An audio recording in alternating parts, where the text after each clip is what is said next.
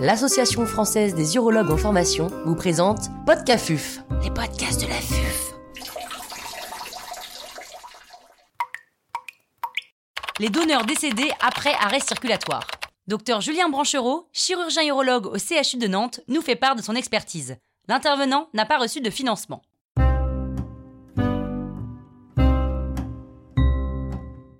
Pourquoi considérer le don après arrêt cardiaque?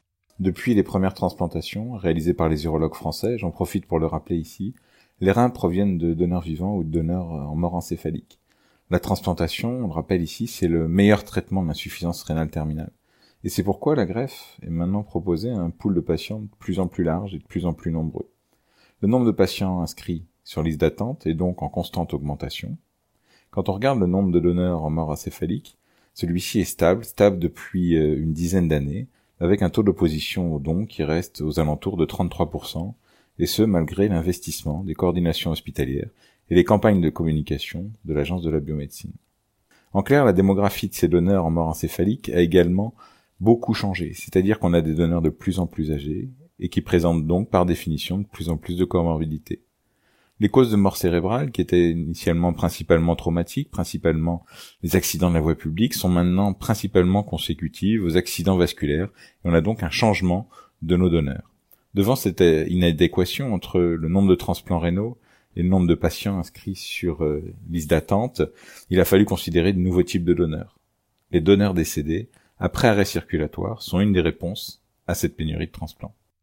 Quels sont les différents types de donneurs décédés par arrêt circulatoire La classification de Maastricht définit quatre types de donneurs décédés par arrêt circulatoire. Le type 1 est consécutif à un arrêt cardiaque survenu en dehors de tout contexte de prise en charge médicalisée. Le type 2, lui, est consécutif à un arrêt cardiaque, généralement extra-hospitalier, en présence d'un témoin, mais dont la réanimation ne permettra pas la récupération hémodynamique. Le type 3 est consécutif à une décision de l'ATA, c'est-à-dire une limitation des thérapeutiques actives en réanimation. Et le type 4 est consécutif à un arrêt circulatoire irréversible chez un donneur en mort encéphalique. En clair, il faut différencier d'une part les donneurs décédés par arrêt circulatoire non contrôlé, ce qu'on appelle les donneurs décédés Maastricht 2, pour lesquels l'horaire de l'arrêt cardiaque, fixant le début de la période d'ischémie chaude, est par définition inopiné et impromptu. Et par ailleurs, il y a les donneurs dits contrôlés, les donneurs décédés de type Maastricht 3, pour lesquels le début de l'ischémie chaude est maintenant clairement identifié et contrôlé. Les résultats des transplantations à partir de donneurs décédés par arrêt cardiaque sont-ils aussi bons que ceux à partir de donneurs en mort encéphalique Il est difficile de répondre directement à cette question, ces deux catégories sont très vastes. Par exemple, un transplant provenant d'un donneur décédé de type Maastricht 2, de 50 ans avec 28 minutes d'ischémie chaude, aura probablement une reprise de fonction plus tardive qu'un transplant issu d'un mort encéphalique de 70 ans avec une ischémie froide de 12 heures. À l'inverse, un rein d'un donneur de type Maastricht 3 de 50 ans avec 28 minutes d'ischémie aura 28 minutes d'ischémie chaude aura probablement une meilleure fonction à un an qu'un greffon issu du même donneur en mort encéphalique de 70 ans. L'actualisation des résultats français du protocole Maastricht 2, publié en janvier dernier dans Transplantation, sont certes marqués par un taux de non-fonction primaire de 7%, la non-fonction primaire, c'est-à-dire le transplant qui ne démarrera jamais. Certes, il y a ce taux de 7% de non-fonction primaire, mais 80% de ces patients transplantés auront néanmoins un débit de filtration glomérulaire supérieur à 30 ml à un an. Quand on regarde les données des protocoles Maastricht 3, les premières transplantations à partir de donneurs Maastricht 3 ont permis d'obtenir d'excellents résultats, ce qui a permis d'élargir les critères d'inclusion et d'augmenter encore le pool de donneurs. Si l'on compare les résultats des transplantations Maastricht 3 et des donneurs en mort encéphalique, avec un appariement démographique sur l'ischémie et démographique, le débit de filtration glomérulaire à un an est équivalent dans les deux groupes. Mais il y a plus de reprises retardées de fonction, c'est-à-dire de nécessité de dialyse avant que le greffon fonctionne, dans le groupe Maastricht 3. Maintenant, si, tous les greffons sont mis sur machine, eh bien cet effet est supprimé et du coup il n'y a plus de différence en termes de reprise retardée de fonction grâce à l'effet machine. Donc les résultats français des protocoles Maastricht 2 et Maastricht 3 sont particulièrement bons, très probablement du fait de la généralisation du recours à la circulation régionale normothermique.